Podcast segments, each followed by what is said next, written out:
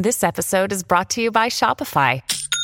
Forget the frustration of picking commerce platforms when you switch your business to Shopify, the global commerce platform that supercharges your selling wherever you sell. With Shopify, you'll harness the same intuitive features, trusted apps, and powerful analytics used by the world's leading brands. Sign up today for your $1 per month trial period at shopify.com slash tech, all lowercase. That's shopify.com slash tech.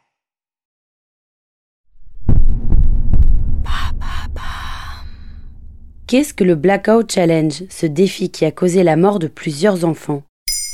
Merci d'avoir posé la question. Cette tendance TikTok très dangereuse fait beaucoup parler d'elle depuis 2021. En fin d'année, deux américaines âgées de 8 et 9 ans sont décédées après avoir participé au Blackout Challenge. Une troisième adolescente est morte au printemps. Mais elles seraient en réalité des dizaines à en avoir été victimes.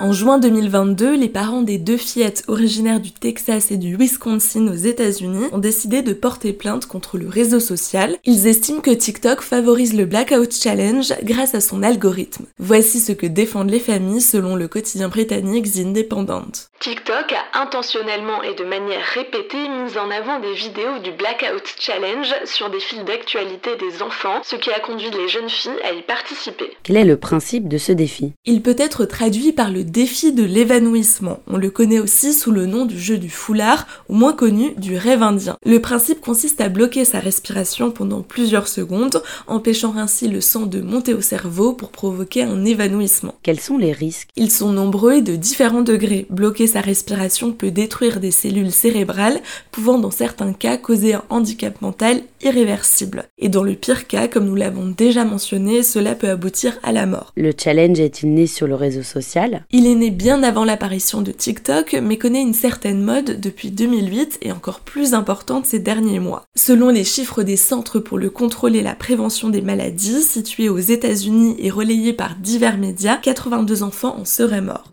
Après le décès de la troisième jeune fille au printemps, un porte-parole de TikTok a défendu l'application auprès du magazine People. Ce défi inquiétant que les gens semblent connaître de sources autres que TikTok est bien antérieur à notre plateforme et n'a jamais été une tendance TikTok. Nous restons vigilants quant à notre engagement pour la sécurité des utilisateurs et nous supprimerons immédiatement tout contenu lié à ce défi si son lien avec la plateforme était établi.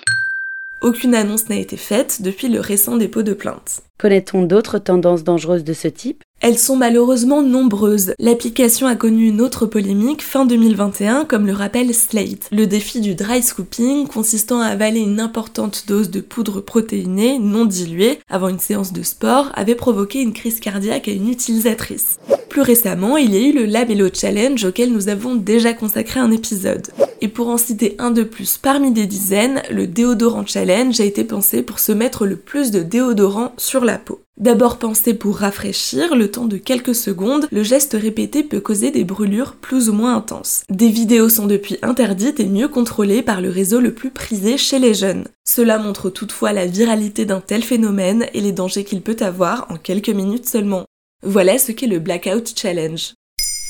Maintenant, vous savez, un épisode écrit et réalisé par Pauline Weiss. Ce podcast est disponible sur toutes les plateformes audio et pour l'écouter sans publicité, rendez-vous sur la chaîne Bababam Plus d'Apple Podcast.